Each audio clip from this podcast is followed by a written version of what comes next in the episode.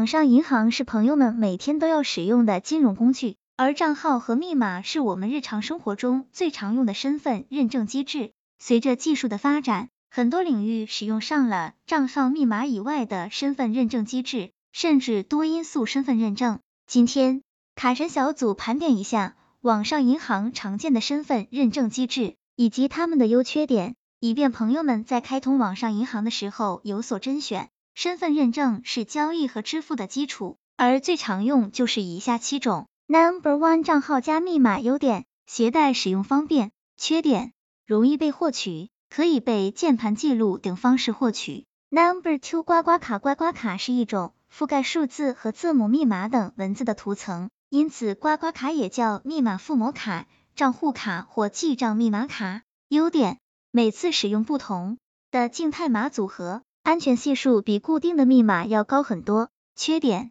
使用嗅探监听软件可以获取获取静态静态码的位置数据和内容，多次截获即可完整的获取整个刮刮卡的静态密码。Number three，图形验证码。某些银行或支付公司在交易时会显示一张图片，图片中有收款方账户信息和一组数字，用户需要使用这组数字当验证码发给服务器。优点。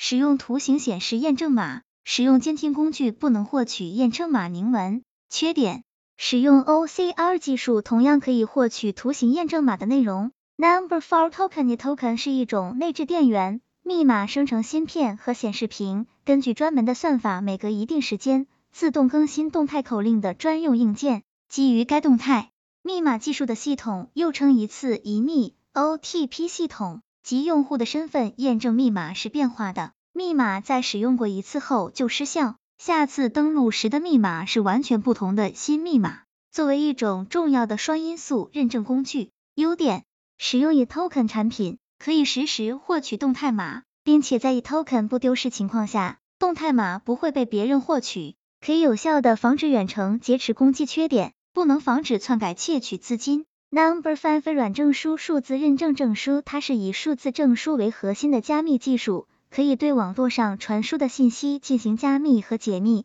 数字签名和签名验证，确保网上传递信息的安全性、完整性。使用了数字证书，即使您发送的信息在网上被他人截获，甚至您丢失了个人的账户、密码等信息，仍可以保证您的账户资金安全。优点。可以实现真实的用户签名。缺点：攻击者可以使用木马病毒的工具窃取用户的软证书。Number six，短信验证码服务器发送短信验证码，在显示手机验证码的同时，可以显示收款方信息。优点：可以有效的防止远程劫持和篡改攻击。缺点：手机验证码可以被短信劫持工具截获，甚至用户手机端不会显示短信，就直接发到攻击者手机中。攻击者轻而易举的窃取资金。Number seven Key Key 是一种 USB 接口的硬件设备，它内置单片机或智能卡芯片，有一定的存储空间，可以存储用户的私钥以及数字证书。利用 USB 的公钥算法实现对用户身份的认证。由于用户私钥保存在密码锁中，理论上使用任何方式都无法读取，因此保证了用户认证的安全性。目前已经经历了三代 Key，一代 T 优点可以实现真实的用户签名，并且证书不能被窃取。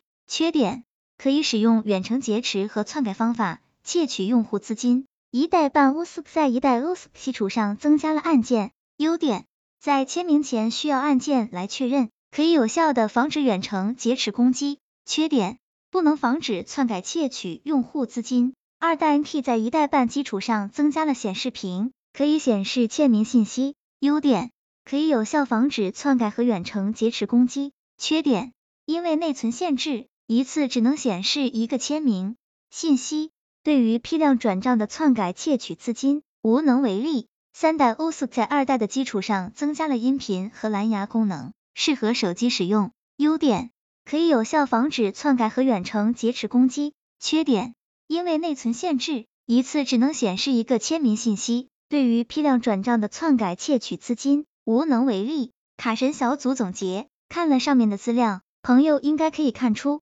不管什么样的密码和密保工具都不是万能的，只要黑客有技术，贼人有贼心，就总有会被失窃的概率。但是朋友们也不要太过担心，卡神小组整理这个资料的目的是要提醒朋友们，虽然任何密保工具都不是百分之一百能密保的，但是在很大程度上可以保护自己的资金安全。然后自己只要注意自己的账号和相关信息不泄露，资金还是非常安全的。个人账户的安全意识是非常重要的。希望这个资料对朋友们有所帮助。